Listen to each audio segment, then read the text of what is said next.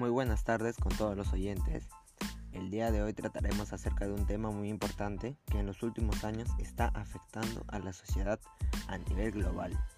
Trataremos acerca de la contaminación del aire, sus causas, consecuencias y medidas preventivas para este suceso que acta nuestra sociedad y salud. Hemos titulado esta sesión como Por nuestra salud evitemos la contaminación del aire. Esperemos presten la debida atención para tomar conciencia acerca de este suceso y la vital importancia que tiene nuestra salud y comenzar a realizar medidas de prevención en contra de la contaminación.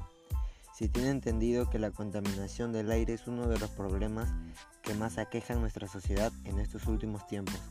Las acciones irresponsables de los ciudadanos y ciudadanas han traído y generado consecuencias graves tanto al ambiente como a uno mismo, afectando en gran medida el bienestar de toda la población en general. La contaminación del aire representa un alto riesgo medioambiental para la salud. Se conoce que las causas de la contaminación son las siguientes. Actividad humana, quema de combustibles fósiles, producción, acumulación y quema de basura, uso de productos químicos y pesticidas. Consecuencias de la contaminación ambiental del aire son el efecto invernadero, daño a la capa de ozono, producción de lluvias ácidas, deterioro del agua. Algunas consecuencias de la salud son aumenta el riesgo de infecciones respiratorias, enfermedades cardíacas, derrames cerebrales y cáncer de pulmón, las cuales afectan en mayor proporción a población vulnerable, niños, adultos mayores y nada más. Se estima que según la Organización Mundial de la Salud OMS, aproximadamente el 90% de las personas de todo el mundo respiran aire contaminado, lo cual genera envejecimiento acelerado de los pulmones, pérdida de la capacidad pulmonar, menor funcionamiento pulmonares, enfermedades como el asma, bronquitis, enfisema y posibles cánceres. Medidas para prevenir y contrarrestar este suceso de contaminación. Realizar prácticas cotidianas de actividad física.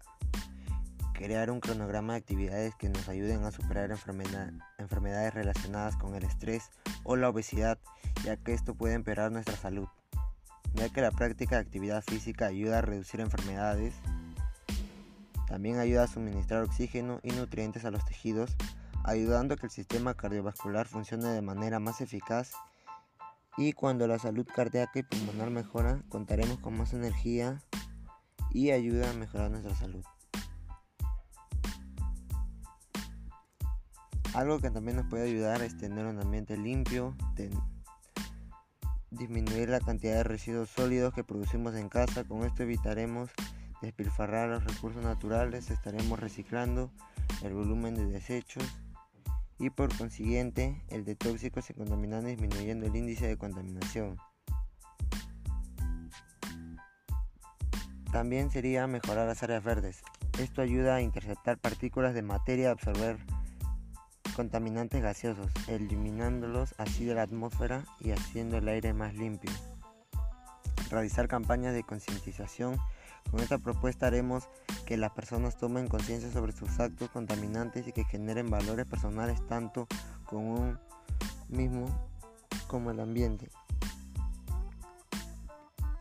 Gracias a todos los oyentes que llegaron hasta esta parte de la programación. Eso quiere decir que les interesa el tema y que sean ciudadanos conscientes de que hay un problema en nuestra sociedad. Recuerden que también están en nuestras manos mejorar el medio ambiente. Difundamos este mensaje que es de gran importancia para toda la comunidad. Recuerden que no solo lo hacemos por nosotros, sino para las futuras generaciones. Y recuerden, por nuestra salud evitemos la contaminación del aire. Nos vemos en la próxima sesión y que tengan un buen día.